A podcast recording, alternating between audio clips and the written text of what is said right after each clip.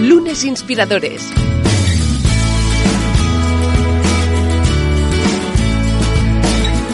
Con David Tomás y Edu Pascual.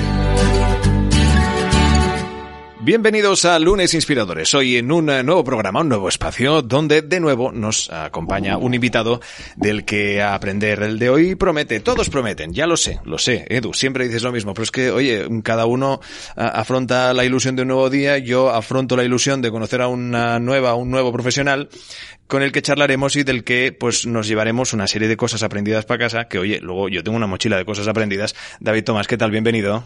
Muy bien, oye, con ganas de aprender de marca personal y personal branding, ¿no? De Claro. que hemos tenido su- la suerte de tener aquí amigos de nuestro invitado y amigas, pero bueno, él seguro que nos va a dar una, Claro, un claro. punto de vista súper interesante. Es buenísimo conocer el punto de vista de todos los profesionales de un eh, mismo sector, de una misma especialidad. Y oye, tu mochila de, de, de- de conocimientos, de aprendizajes que te llevas de lunes inspiradores, entiendo también que empieza a ser como la mía ya, de las de 80, 90 litros, ¿eh? Hombre, llevamos cuatro temporadas, así que, da mía, tiempo ¿eh? Da de tener tiempo unos cuantos. Sí, sí, sí, sí. Eso Ay. tenemos que hacer algún día. De, de aquí nos sale, nos sale un libro eh, entero. Sí, sí, con ya te, ya, aprendizajes. ya te comenté, ya te comenté. Sí, sí, algo, algo pasará, algo pasará. Oye, es que aquí todo el mundo escribe libros, tengo que hacer algo yo, por Dios. Y todos me animáis y no me, no me lío, no me lío. Oye, em, bueno, pues empezamos eh, recordando eh, cómo va el tema del, de esas propuestas que tienes para nuestros ah, amigos o oyentes que evidentemente en sus ambientes de trabajo pues están aplicando esos retos que entiendo que ya vamos por el número 7, si no me equivoco. Exacto, son siete semanas. Ahora es el momento en que la gente empieza un poco a desfallecer, ¿no? Porque es verdad que empiezas el año con muy buenos propósitos, pero justo es ahora cuando tienes que mantener los retos. Es decir, Sí, oye, señor. ahora que ha pasado ya el mes de, de enero, estamos en mitad de, de febrero, es cuando realmente hay que apostar por el, por el reto. El de esta semana eh, es un reto, yo creo, bastante interesante, muy sencillo, pero creo que muy eficaz. Fíjate que muchas veces llegamos a nuestro trabajo, a la oficina, y pues nos sentamos en la mesa, nos ponemos a trabajar y hay personas que no dicen ni buenos días, ni hola, ¿no? Que llegan un poco con la cara triste, cansados, que les falta el café. Y o la educación según cómo también. o la ¿eh? educación. A veces- Sí, pero vamos a darles Sí, el- el, el do- beneficio el- de la duda. sin duda, sí. Y vamos a decir que en este caso hay gente que, bueno, oye, pues eh, hasta que no se toma un café no Sí. se despierta. Eso sí, eso se respeta. Y el reto de esta semana es muy sencillo y es, es saludar a tus compañeros de trabajo uno a uno. Fíjate que es algo básico, algo sencillo, Fantástico. pero a la vez que eficiente. Decir, oye, si empiezas a saludar, verás que tu día es distinto, ¿no? Cuando alguien llega y no te saluda, te queda la duda de decir, oye, igual le caigo mal y no me saluda porque no quiere. Y yo creo que en la mayoría de casos no es eso, sino que es más bien, pues que no tenemos ese costumbre o las ganas de pararnos.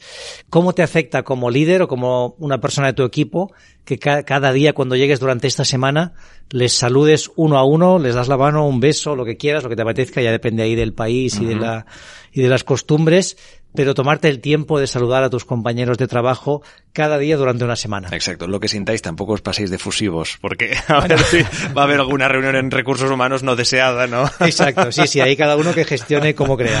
No, ni mucho menos. Eh, enorme este reto sin duda y es curioso porque coincide en este posible fallecimiento de las ganas, de los objetivos que nos hayamos marcado con un reto que es aparentemente sencillo. Aunque Muy to- sencillo. Toca cruzar ciertas barreras, en- también un poco en, en función de la actitud de, de, de- de uno mismo, sea más o menos extrovertido o introvertido, ¿no? Pero Sí. que es bueno, oye, saludar, desear un buen día, ¿qué tal? ¿Todo bien? Oye, fantástico. Este séptimo reto que nos plantea David Tomás y que como bien nos va apuntando, pues parece que va teniendo una acogida extraordinaria, que sois muchos los que incluso le vais agradeciendo porque lo estáis aplicando. Por lo tanto, bravo por vosotros, también bravo por escucharnos. El que sí siempre saluda. Oye, es Guillem Raculons, que lo tenemos aquí. ¿Qué tal, Guillem? ¿Qué tal? Buenos días. Siempre Buenas saludaba, tardes. ¿eh? Un Bueno, poco sí, sí, sí, como las siempre, noticias, ¿eh? Siempre, cuando Saludar- salía a comprar el pan. Saludar y agradecer, y yo creo que es básico. Y lo que hablaba él, eh, yo creo que el Edu Café es necesario o Desde sea, luego. en las empresas. Sí, sí. Exacto. Desde luego. claro. De, de eso no falta nunca, es verdad. ¿eh? Sí, sí. Bien, pues tenemos ante nosotros pues uno de los grandes referentes de este país en el, en el mundo de la marca personal y el personal branding. Alguien de él, pues como tú decías, David Tomás, aprenderemos de, de, de todo ello. Empecemos por la pregunta que ya te hemos chivado previamente. ¿Qué es para ti un lunes, Guillem? Es el día que empieza la fiesta. Pensar que yo soy francotirador, no soy, eh, no trabajo por cuenta ajena, trabajo por mi cuenta. Y para mí es un día como cualquier otro en realidad. Pero, a todos los efectos, es el día que empieza la fiesta, donde se empieza a disparar ya todo lo que has estado barruntando, pensando, maquinando durante, durante el resto de la semana, durante el fin de semana. Fin de semana es para relajarse, pero también para pensar. Oye, eh, disculpa porque antes de, empezar vi en, tu perfil de, Twitter, no sé si aún lo mantienes, pero que, te, te, te autodenominabas, que cuesta de, de decir, el limpiabotas versión siglo XXI. Oye, qué, qué bonito, qué romántico, Bueno. ¿no? Tiene cierto punto Es poético. una forma de, expresar un propósito, una visión. Eh, en, este, en este caso es ayudar a los demás y digo limpia botas porque me ayuda a hacer que los demás brillen. Eh, o ayudo a hacer que los demás brillen, mejor dicho. Es una forma de, de expresar un, una, cuando alguien te dice a qué te dedicas, pues bueno, se puede decir de muchas maneras, pero si lo dices de una manera más poética siempre queda más. Se recuerda un poco mejor. Una trayectoria que acaba con estos objetivos que, como bien dice nuestro invitado, pues cumple a día de hoy, pero todo tiene un origen, David. Exacto, Guillermo. A nosotros nos encanta conocer la trayectoria de nuestros invitados, saber, oye, cuáles han sido los aprendizajes, cuál ha sido tu camino. Cuéntanos de, de pequeño dónde te veías y luego también tu evolución profesional, ¿no? ¿Qué estudiaste? ¿Qué has acab- ¿Dónde empezaste a trabajar? Pues la verdad es que me veía, me veía en el campo de las, de las artes. O sea, yo siempre, bueno, había sido bastante prodigioso desde el punto de vista del dibujo y la pintura y estas cosas y me gustaba la fotografía. Yo tenía un laboratorio en mi casa cuando tenía 12 años ya revelaba mis fotos y acabé ahí, acabé en una agencia de publicidad cuando tenía 16 años en un contrato de estos preuniversitario en una agencia que todavía existe, se llama Tiempo BBDO. Y eh, a raíz de eso, pues, y junto con algún otro detonante, que, cosas que me, que me, que me, bueno, que me impulsaron a creer que ese era mi futuro, pues mm, me decidí por eso. Y ahí acabé, más o menos en 2004, que es cuando decidí el cambio hacia el mundo del personal branding. O O sea, tú estuviste todos esos años en el mundo de la agencia Sí, sí. haciendo campañas de publicidad. más- Haciendo campañas de publicidad. Sí, sí, haciendo campañas. Vendi- algunas veces vendiéndolas, otras ayudando a crearlas, otras dirigiendo equipos, otras haciendo planificación estratégica. Tuve varios roles dentro de la agencia, acabé, acabé como director general, eh, que no es lo más divertido, también os lo digo. ¿Esto pero- en tiempo BBDO? No, en tiempo estuve solo dos años como... Ah, vale. Más o menos, no ponía esclavo en la nómina, pero algo parecido. Casi. Pero estuve en arte, estuve en departamento de arte, que llevaba un laboratorio, ayudaba, en fin, ayudaba, a los directores de arte, con lo cual la verdad es que mm, estaba muy bien ahí. Y, y después de tiempo entré en una agencia también para estar en el laboratorio, me suspendieron, pero en aquel momento necesitaban a alguien para ayudar a un ejecutivo, que ahora os diré quién era porque es muy interesante, y, y mira, y dije, ¿por qué no? Y entré. Y ese ejecutivo era un señor que se llama José María Rubio, pero seguramente lo conocéis como el señor Barragán. Ah, caray. Barragán bueno. era, Hombre, un mito era del director, humor. era director de cuentas en una agencia que se llamaba Sí. el Grupo de Diseño, y yo fui su ayudante durante cinco años. Su, eh, se llamaba Ejecutivo, Ejecutivo Junior. Bueno, los nombres de las agencias son muy pomposos, ya lo sabéis, porque bueno, ¿Y estaban aquí. esto lo compaginaste con estudiar o directamente? Sí, y además lo compaginé con estudiar, eh, porque yo iba más o menos por las mañanas hasta las 5 y, la, y el, el, el BUP, el COU y la carrera la, la empezaba, la hacía de 5 a 10, con lo cual, pues bueno, pues... O sea, fueron años intensos, Sí, ¿eh? Sí, sí. Y, y cuando terminas ya entiendo que te planteas seguir en el mundo de la publicidad. Sigo, sí. A partir de ahí, eh, esa agencia es, es comprada, absorbida por J. Walter Thompson, una multinacional. Sí. Y ahí empieza la mejor parte, yo diría, que de mi carrera, porque yo hablaba bastante bien inglés, había tenido una novia inglesa y eso ayuda mucho. Y, um, y entonces, bueno, fue increíble porque el primer día en Walter Thompson nos dijeron, a ver, póngase a un lado los que hablan inglés, a un lado los que no, y a los que no, pues bueno, los... los eh, ¿Esto es literal? ¿Lo hicieron así Sí, o no? sí, sí. Qué fuerte. Más o menos, ¿eh? Sí, sí, sí. Pero fue así, todos los que no hablaban inglés no, no tenían, no tenían cabida ahí y por tanto, pues bueno, les los acomodaron de la mejor forma posible. O sea, fue gente que se colocó bien, ¿eh? pero, pero fue así. Y entonces ahí empezó una carrera bastante larga en multinacionales. Estuve en Walter Thompson, después estuve con, con el señor Luis Basat en Basat Ogilvy, luego estuve en Sachi Sachi unos cuantos años más, hasta que me llamaron para dirigir una agencia que era local, pero que tenía un medio acuerdo de colaboración con el grupo BBDO, que se llama Otra Forma, ya no existe. Sí, lo recuerdo. Sí, Sí. sí. Y de otra forma, pues 2000, final 2004, empieza un nuevo periplo, eh, empiezo un poco en plan suicida con el tema del personal branding, ¿vale? Al principio no lo llamaba así, ¿eh? Yo lo llamaba comunicación personal. Claro, sí, sí, Ahí sí. me contrataban para gestionar la comunicación personas, más Pero, que empresas. ¿Te desvinculas entonces de otra forma o Me no? desvinculo de otra forma, sí. ¿Y Me cómo? desvinculo de otra forma. Bueno, porque mm, hubo, hubo un, eh, esto lo explico en, un- en una charla TED que hice hace tres años, hubo un accidente en mi vida que es que la, en el año 2000 eh, a mi mujer detectaron un tumor muy jodido, justo en el parto, en el nacimiento, y entonces eso hizo que yo bajara un poco el ritmo de trabajo y hubo un momento que ya yo de esa agencia era director general, pero también era era accionista y tenía un buen paquete de acciones y ya fue un acuerdo de venta de acciones con, con el presidente. Entró otra persona por mí y porque bueno, lo que querían ellos es que yo dedicara las mismas horas que dedicaba antes, pero eso era complicado. Y al final mi mujer está bien, ¿eh? todo Fantástico. Lo celebramos. Buena noticia. le, le dieron dos meses de vida y lleva, pues mira, tantos como mi hija, que son 19 y medio. O sea, que no está. Qué bien, oye. Maravilloso. Oye, y cu- cu- cuéntanos un poco, claro, o sea, cuando decides irte, ya quieres trabajar por tu cuenta desde el minuto uno, Sí. ¿cómo llegas a esa Sí, conclusión? tuve, tuve dos ofertas. No sé cómo se enteró la gente, porque yo no di voces de nada, porque yo decidí, me avisaron con tiempo, yo estuve, no sé, me avisaron en octubre y yo estuve hasta, hasta Navidad. ¿eh? Pero, mm, bueno, pues las voces corren y entonces me hicieron ofertas para hacer lo mismo, para ser director general. En este caso eran agencias un poquito más gordas, más multinacionales. Pero dije, no, yo quiero, yo quiero salir de este mundo porque es un mundo que me suponía, eh, era un mundo que se convirtió en muy endogámico. Todos nos casábamos con gente de dentro. Mi mujer es publicitaria, la conocí en la agencia también. Eh, porque no había horas. Es decir, ni siquiera los fines de semana. Siempre había un concurso donde yo tenía que estar con el equipo, pam, pam, pam, pam. Y eso me parecía un poco, en fin, me parecía un poco un freno para el desarrollo de ¿Qué? todo, ¿no? Personal, humano, profesional y de todo, ¿no? Tú que has estado dentro, ¿no? Y nosotros, yo también estoy en el mundo de la publicidad, pero digital, siempre he encontrado que ha sido, para mí, desde mi punto de vista, un problema de organización. Es decir, que, que las agencias Sí. se han organizado de una forma en la que lo normal era estar hasta las tantas de la noche, es- estar apurando, ¿no? Y decir, oye, esto se puede hacer de otra forma. Se puede hacer. El problema es el problema es la necesidad que tiene eh, cualquier empresa, pero sobre todo las agencias, de crecer siempre. O sea, no, una, una agencia no puede estar no creciendo. Entonces, esto significa que siempre tienes que estar adquiriendo habilidades de nuevo negocio y yendo a concursos, etcétera, para crecer, para poder dar un, ni que sea un 10, bueno, un 10 es mucho, ¿eh? pero un 5, Pero- un 6, un 10% más, ¿no? Crece- o Y sea, esto obligaba a, a ir a muchos concursos porque también perdías algún cliente. Pues es normal. Un- Algunos se ganan, otros se pierden. Entonces, a la que se perdía un cliente, esto suponía una presión para la agencia de volver a recuperar esos números y eso, eso era muy complicado. Era un nivel de presión muy absurdo. Que, pero tienes razón. O sea, había una manía de acabar muy tarde, de empezar también algo tarde, Sí. porque no, y, y de, y de prostituir, con perdonar la expresión, Sí, los, sí. los fines de semana de la manera más, más bestia del mundo. Pero es incluso la imagen que se, ve- que se veía desde fuera, desde los no entendidos. Lo que pasa es que estaba bien pagado, pero no sé si está bien pagado algo que te, que te limita tu, tu tiempo libre. Bueno, tu vida- tu vida me personal. tu vida personal. Claro. Cuéntanos, oye, los primeros meses, ¿no? Cuando pasas de un ritmo frenético, ¿no? De trabajar todos los fines de semana, ¿cómo es el día uno? Enti- ¿Fue el 1 de enero cuando te desvinculas? Uno, uno de enero creé, 2 de enero creé la, la, la escritura de la, de lo que monté, que se llamaba Lateral Consulting, una SL. Y, y la verdad es que fue un poquito más estresante de lo que pensaba porque algunos de los clientes de Atraforma eh, quisieron venir conmigo a pesar de que yo no quería. Eh, pero bueno, oye, pues yo... Te conocemos, Ah, ¿no? Te conocemos. Mm, Más que nada por el perfil estratégico, ¿eh? no, no tanto por, por la parte de gestión, etcétera, pero eh, por, como perfil estratégico les gustaba esto.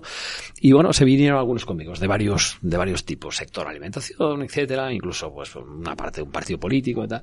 Y al final resulta que, bueno, pues me gané muy bien la vida en mi primer año porque, porque ya arrastraba de alguna manera clientes que tenía. Pero bueno, poco a poco fueron entrando los que, los que yo quería, que eran más, más clientes personales, por decirlo así. Y ahí me entró pues una empresaria, me entró un, un artista, me entró un político que, que quería presentar una candidatura. Y, y empezó así. Esto, pues, o sea, 2005 fue un año un poco de tránsito, pero no fue de golpe. Lo que dices tú, o sea, no fue pam, de repente de la guerra a la paz, sino que hubo, bueno, un estirón de guerra. Una transición. Sí, sí, sí. ¿Y mo- llegas a montar equipo o te lo haces de una forma que seas tú solo? Colaborativo, colaborativo, sí, sí. Es decir, eh, piensa que, y lo sabéis, en el mercado hay freelance de unas categorías impresionantes, con lo cual siempre que me ha hecho falta he contado con, con quien he querido. Y además con creativos que de otra manera creo que no los hubiera podido pagar. Claro. En una agencia, ¿no? Era, era imposible. Pero Que, que además es la tendencia actual, Sí, sí, es decir, trabajar más, montar, montar equipos cuando te hacen falta y tener por una, red de colaboradores. Trabajamos mucho por proyectos, proyectos colaborativos. Y Entonces yo tengo, ahora mismo la gente me dice, bueno, en tu web digo cuál. Pues claro, tengo varios proyectos que- en los que hay gente que son proyectos colaborativos, ¿no? Y Claro. entonces tengo cinco, seis o siete proyectos que tienen su propia web, su propia historia y que, que apuntan hacia, hacia direcciones distintas distintas dentro de lo que, de lo que hago. ¿Y cuándo le empiezas a llamar personal branding o marca personal? Esto Bueno, como- esto es curioso. Fue una, fue una amiga, Linda Reicher, que es una amiga americana que vive hace muchos años en España. La conocí en Basat, de hecho, en Basat Ogilvy. Y, y Linda trabajaba con, eh, trabajamos en el mismo despacho porque teníamos otro proyecto juntos. Y me dice, oye, lo que tú estás haciendo, porque era un despacho abierto, completamente no había paredes y claro, me veía hablar con los clientes. Lo que tú estás haciendo se llama personal branding. Y esto creo que fue 2007. Ah, imaginaos, estuve dos años sin saber lo que- cómo se llamaba lo que hacía, ¿no? Y en 2007, empe- cuando me dijo esto, empecé a documentarme y ver quién, es, quién era quién en personal branding. Estuve siguiendo pues a los, a los pioneros de todo esto, Tom Peters, Dan Schauble, a William Arruda, Andrés Pérez Ortega, Neus Arqués, que fueron un poco los, los pioneros de todo esto, Arancha Ruiz también. Y, y la verdad es que me fui documentando ah, hasta que en 2010 monté una agencia específica de personal branding junto con otros socios, con Jordi Cullé y otros más. Que de soy, soy, soy mi marca, ¿no? Sí, de, ahí está. fantástico. Y cuéntanos un poco la evolución de la compañía. Como primero también, oye, ¿cómo escoges a los socios, no? ¿Cómo os eh, conocéis? ¿Y Sí. cómo ha evolucionado Soy mi marca? Fue- Fue, fue un poco casualidad porque ah, en, ese, en ese despacho que te digo que compartía con Linda, pues también ahí habían visitas de otras personas y conocí a Jordi Cuyell, que era coach, y estaba encargando a un, a un colega mío con el que compartíamos despacho su parte de comunicación personal. Y bueno, pues nos conocimos y, vi que hablaban de marca personal también. Y digo, hombre, pues mira, yo estoy ahora en esto y tal, igual. Y entonces me enteré que había una, una sesión muy, muy potente, una jornada en Madrid, en un hotel, en el que habían varios de los primeros espadas, bueno, un primer espada de marca personal y el resto que hablaban un poco de oídas, ¿eh? Pero, pero bueno, fue una jornada muy interesante y dije, Jordi, yo voy para allá, ¿quieres venir? Jordi me dijo que sí, fuimos ahí y conocimos a Andrés Pérez Ortega, nos vinimos muy para arriba, teníamos cierta confianza porque nos habían, nos conocíamos ya y fue cuando decidimos eh, montar algo específico de personal branding, pero pero, y aquí pongo el pero, exclusivo para estudiantes y para el mercado catalán. Bueno, y eso, pues claro, imaginaros, ¿no? Se llamaba ¿Y o algo así. Y entonces, cuando lo montamos, lo primero que hicimos, eh, debido a mi trayectoria publicitaria, siempre me gusta hacer focus group, reuniones de grupo, etcétera. Hicimos una reunión de grupo y nos dimos cuenta de que esto tendría una vida más o menos de cinco minutos. Porque claro, el mercado era muy pequeño. Y fue ahí donde decidimos dar un salto un poquito más allá, abrir público, no solo estudiantes, sino todos los públicos, ejecutivos, empresas, etcétera. Y esto es lo que se llamó Soy mi marca. Sí, sí. Y, y bueno, que aún como empresa todavía dura, con, con una actividad ya muy mermada, porque los socios han, ah, yo he sido el único que me, ha me he mantenido ahí al pie del cañón, el resto, pues bueno, uno está en la facultad como profesor, el otro no sé qué, etcétera, ¿no? Pero, pero sí que es verdad que sigue siendo una referencia en personal branding como uno de los blogs de referencia, tiene 65 autores, creo, porque Sí, lleváis mucho tiempo, además yo había leído algún Ah. artículo en su momento. Ah. Oye, y, y cuéntanos ento- entonces ahora tu evolución, ¿a qué dedicas la mayor, la mayor parte de tu tiempo? ¿Es sobre todo eh, conferencias? ¿Es más la parte de personal branding con Consultoría. consultoría? Sigo, sigo en consultoría. Esto es lo que me da, no te diré lo que me da de comer más, pero sí lo que, lo- mi fuente de conocimiento número uno. ¿vale? Porque a base de gestionar tantos centenares y centenares de, de personas de tantos tipos distintos, aprendes muy bien lo que funciona, lo que no funciona, y yo creo que sin esto yo no podría dar formación. La segunda es la formación, hago mucha formación para empresas, sobre todo. Em, desde lo del TED, que fue en 2016, entonces también esto se ha extendido a, a la parte de Latinoamérica, porque, bueno, ellos son como muy fans de todo este tipo de charlas y cosas, Sí. y las vieron, me llamaron, tienes que venir aquí a darnos formación, y, y entonces hago un poco ahí, y hago formación en, en personal branding, en una cosa que, aunque parezca un insulto, se parece, se llama Employee Advocacy, que significa programas de embajadores de marca internos, eh, también storytelling, pero storytelling aplicado muy a la persona, lo que es el relato personal, en fin, varias cosas que tienen, que están en el entorno, employer branding también, la atracción de talento, que están en el entorno de eso. Y el otro, la otra fuente de negocio que es muy rentable, pero que hago menos, son las conferencias. ¿eh? ¿Y Hago te- menos que decir que hago eh, siete, ocho al mes, que no estoy cada día haciendo una, ¿eh? Claro. pero, no, ¿eh? no está mal. Sí. Y, y si tuvieras que decir el error más común que ves en la gestión de, de la marca personal, ¿cuál dirías que ves? Oye, esto es un error que es un patrón que veo constantemente. Empezar la casa por el tejado. Es- Este es el típico en publicidad. Tú sabes que también los clientes vienen y, y uh, no entienden que hay un proceso estratégico antes de, un pos de, posicionar una marca, sino que ya ellos se obnubilan con la parte de medios, ¿no? y se ve, ¿no? redes sociales, lo que se ve y los likes y tal. Y claro, es muy difícil decirle a una persona que, por ejemplo, los likes o, o los seguidores no son un KPI para, para nadie, uh -huh. para nadie serio, ¿no? Que, que, lo que cuenta es pues, los leads, etcétera, las visualizaciones, el alcance, o sea, una, una, serie de factores que realmente son mucho más medibles y son de éxito. Entonces, empezar la casa por el tejado es lo típico. Cuando alguien muchas veces me contrata, dice, quiero eh, que me ayudes a estar en las redes sociales. Y digo, vale, pero primero tengo que saber cómo te perciben los demás, cuál es la marca que tú proyectas a los demás, ver si está alineada con, con, lo que tú crees de ti. Esto se llama autoconocimiento, esto es un proceso ya, es la tercera parte de un proceso. La siguiente es ver hacia dónde vas, estrategia, pura y dura, o sea, definir objetivo, definir modelo de negocio, definir propuesta de valor, territorio de marca, todo es, se parece mucho al branding. Se parece muchísimo. ¿vale? Sí, sí, Lo que sí. pasa es que en un DAFO, pues es un DAFO de personal porque ahí cuentan los valores personales, cuentan eh, malos hábitos, por ejemplo, cosas de este tipo que para una marca no entrarían, ¿no? Pero se parece muchísimo al branding. Y luego, en fin, y entra una tercera parte, que sería la visibilidad, el plan de comunicación, una vez ya has hecho lo demás. Entonces el problema es que muchos lo que quieren, no, no, si yo lo que quiero es que me hagas un perfil en LinkedIn ya, pero tengo que saber qué vas a decir, cómo te vas a presentar, eh, cuál es tu bio, eh, cuál es tu propuesta de valor, o sea, cómo, eh, cómo van a, van a saber los demás que solo te pueden elegir a ti para eso que tú sabes hacer mejor que nadie y cuál va a ser tu plan de contenidos que sea lo que te mantenga en vilo ahí en LinkedIn. Entonces, para hacer todo esto tienes que contratarme todo el proceso. Es así. Quiero decir, no, yo engañaría a la gente si dijera, oiga, yo hago perfiles de LinkedIn. Yo no hago perfiles de LinkedIn. Eso es la consecuencia Eso. de un trabajo uh -huh. y puede ser en LinkedIn o puede ser en TikTok, dependiendo del personaje que sea. Es que hay las redes sociales, tú nunca puedes decir que haya una que sea la mejor, porque depende para quién y para qué. Siempre, ¿no? Exacto. Oye, ¿y cómo te ves los próximos años? ¿Qué es lo que te gustaría hacer?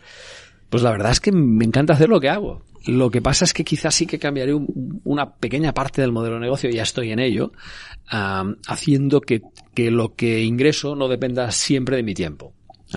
Básicamente es la creación de infoproductos o, o productos uh, de este tipo paralelos, proyectos paralelos, y estoy ya metido en algún tema de pensar en podcast también, pero para más adelante. No, esto si necesitas online. aquí ayuda, Edu, Yo, te, eh, te un capote. Este, este abril lanzo mi primer libro con editorial, porque ebooks participaban 200.000. Eh, pero ya tengo tres, eh, tres más en cabeza, uno de los cuales he empezado a escribirlo.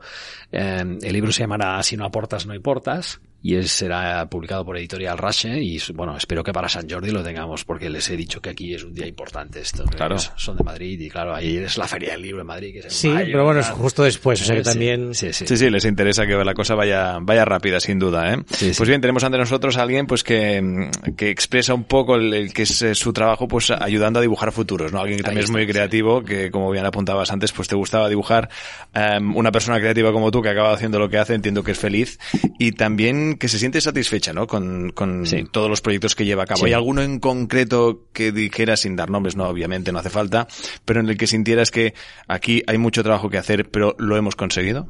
Todos los conseguís, entiendo, ¿no? Pero alguno Sí. que, que supusiera mm, quizá pues un esfuerzo extra. Ah, Mira, la, la, yo, te, yo te, te, hablo un poco en números, aunque yo no soy de números, son de, soy de letras, pero sí que es verdad que el 60% de mis clientes son mm, que me los han enviado otros, ¿vale? Ajá. Por tanto, este, mi primer KPI es este. Yo lo mido por aquí. O sea, yo hago una consultoría de personal branding contigo, estoy, estoy un tiempo, porque aunque, aunque la sesión hard hardcore dura un día y medio, pero luego yo estoy, estamos un año, ¿no? Un año más o menos supervisando.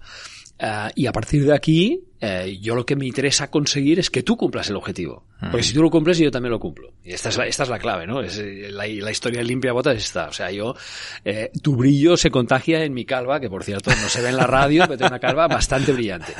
Entonces, esta es la idea. Y, y el otro, el otro porcentaje de mi facturación es verdad, y no voy a esconderlo, que viene de, de del entorno blog, redes sociales, de la suma de estas dos. Yo, yo creo muchísimo contenido, todos los Uh, fines de semana creo un contenido nuevo en mi, blog, en guillemrecolons.com, uh, y algunos en Soy Mi Marca también, y eso, mm, eso me hace que mucha gente quiera saber, oye, esto que estás diciendo hoy en tu post me interesa mucho, podrías hacer un programa parecido mi empresa, me puedes hacer un presupuesto, es decir, el blog me trae mucho cliente y luego otras redes Pues LinkedIn también. Instagram, aunque no os lo creáis, también trae clientes. Nos lo creemos, nos lo creemos, sí, sí. Muchas veces digo, ins- ins- ah, lin- LinkedIn es para decir quién eres, Instagram es para expresar cómo eres, ¿no? Y yo creo que esa es una, lo que los italianos dirían una bella combinazione, ¿no? Desde luego. Como tú decías, además, pues acompañas en, el, en este viaje de un año a, a tus clientes y ellos además, si surge la posibilidad, que muchos de ellos, como decías, no llegan de recomendación o incluso del blog, como tú Sí. comentabas, ¿no? Que conseguir eso es mm, la, la clave. Sí. Un poco, Sí. ¿no? Al final, que, que tu trabajo resulte lo suficientemente satisfactorio y que tenga el éxito como para En, que... en personal branding la clave es que sean los demás los que hablen de ti. Exactamente. Decir, eh, por un lado tienes el marketing, que sería yo hablando bien de mí, pero en este caso el personal branding sería lograr que sean los demás quienes me prescriban. Y esta es un poco la clave de, yo creo que del éxito de un proceso, pero no solo de personal branding, sino de cualquier ámbito profesional. Eh, tengas una agencia tuya eh, o tengas un negocio propio eh, como autónomo, como francotirador, que digo, ¿eh? esto, es, esto es la clave. Si consigues que sean los demás que estén satisfechos y ellos prescriban y ellos te recomienden, etcétera, pues esto es lo, esto es lo que funciona. Ahora, también he tenido fracasos, ¿eh? No, no, está claro. Y de Todos, ellos, de, de sí, todos sí, se aprenden y- y, exacto. deben, deben vivirse. Y deben Ahora estaba suceder. preparando un documento para un cliente mío que basado en el libro ah, eh, Elogio de la experiencia de Carlo Honoré y, y hay una hay una frase buenísima que dice la diferencia entre los los mayores y los jóvenes eh, no solo se mide en la experiencia, sino es que nos hemos caído y levantado muchas más veces, ¿no? Esta es un poco la, la clave de, de eso. Exacto. Sí, sí. Pues llegamos al punto de la entrevista, estaremos charlando hoy, estamos escuchando muy atentos a nuestro invitado de hoy, que por cierto, si queréis saber un poquito más de él, que no lo conozca, será extraño, pero puede, puede ser www.guillemreculons.com, allí lo encontraréis toda su información eh, y bueno, y todos estos libros que está preparando, que sin duda estaremos eh, muy atentos, pero antes llega el momento de las conclusiones, David. Pues sí, a ver, yo me voy a quedar con, eh, con lo que nos ha contado Guillem, ¿no? De tener claro, oye, cuáles son tus valores, cómo quieres posicionarte, cómo quieres que el, que el mercado te reconozca y además la recomendación, ¿no? Es decir, oye, qué, qué importante es que hagas un trabajo bien hecho, que tus clientes o estén contentos con el producto, con el servicio que ofrezcas y luego quieran recomendarte. Yo creo que esto es básico para conseguir un posicionamiento de marca personal diferencial y, y sobre todo de crecimiento, ¿no? Que cada vez vaya más. Desde luego. Guillem, agradecerte muchísimo tu tiempo. Si no nos olvidemos que nos tiene que decir quién o qué le inspira, Guillem. Es Que- verdad, que nos- es verdad, es verdad, es verdad, es verdad. Es que se- se- tantas cosas tenemos que hacer ya en este programa que yo ya... A ver, pues venga, claro que sí. Tenemos que hacer la pregunta. Pero yo le agradezco que haya venido. Eso sí. Gracias, Guillem. Yo te agradezco que me hayas invitado. A que me Eh, y ahora sí, llega el momento de la, la pregunta, segunda pregunta icónica que estrenamos esta temporada, David. Pues la pregunta, Guillem, es directa y clara. ¿Quién o qué te inspira a ti? ¿Cuáles son las cosas que te inspiran? Eh, bueno, quién, mucha gente, pero sobre todo hay un qué. Yo, yo siempre los fines de semana y a veces entre semana también me voy a correr a la carretera de las aguas y sobre todo cuando sale el sol. O sea, siempre miro a, a qué hora sale el sol y tienes que estar un cuarto de hora antes, que es en aquel momento es, mm, es un momento mágico. Y eso me inspira mucho. Es un momento además que procuro ir sin música, con silencio y, y la verdad es que eso me ayuda a, bueno, a preparar la semana, pero sobre todo emocionalmente. Y eso es muy, muy, muy interesante y lo recomiendo mucho. Corras, camines, bicicleta es otro tema, pero bueno, porque estresa un poco más. Pero sobre todo lo que hago es una mezcla entre caminar y correr. Camino a toda castaña, pero es caminar al final. Sí. Sí, sí, sí. Bueno, la cuestión es moverse también, ¿eh? Sí, o sea, sí, que es, sí. es bueno, es importante. David, ya sabes, tenemos que movernos Sí, más. no, no, yo es algo que, que, sobre todo en verano, en los meses de verano que, que estoy delante del mar, aprovecho y, y hago lo mismo y la verdad es que es una experiencia única. ¿no? No te mueves del agua al chiringuito, no. Eso no, no, no, Eso yo me muevo, ¿eh? sí, sí, sí, unos cuantos kilómetros. Fuera bromas, hay que, hay que cuidarse, ¿eh? Eso es para después ya, cuando ya ha salido el sol.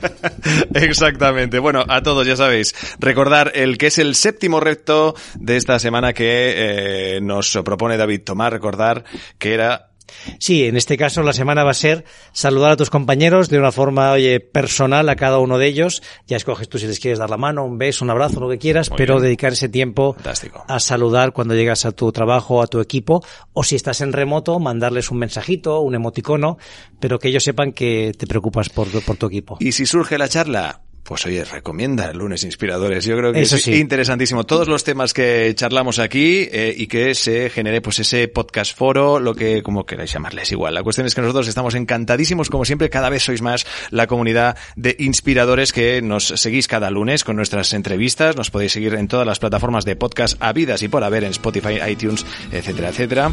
Esto es Lunes Inspiradores, cuarta temporada, como siempre. Gracias a todos por estar ahí. Suscríbete a nuestro canal de YouTube, a nuestra cuenta de iVoox y síguenos en Twitter, arroba lunesinspirador. Lunes Inspiradores.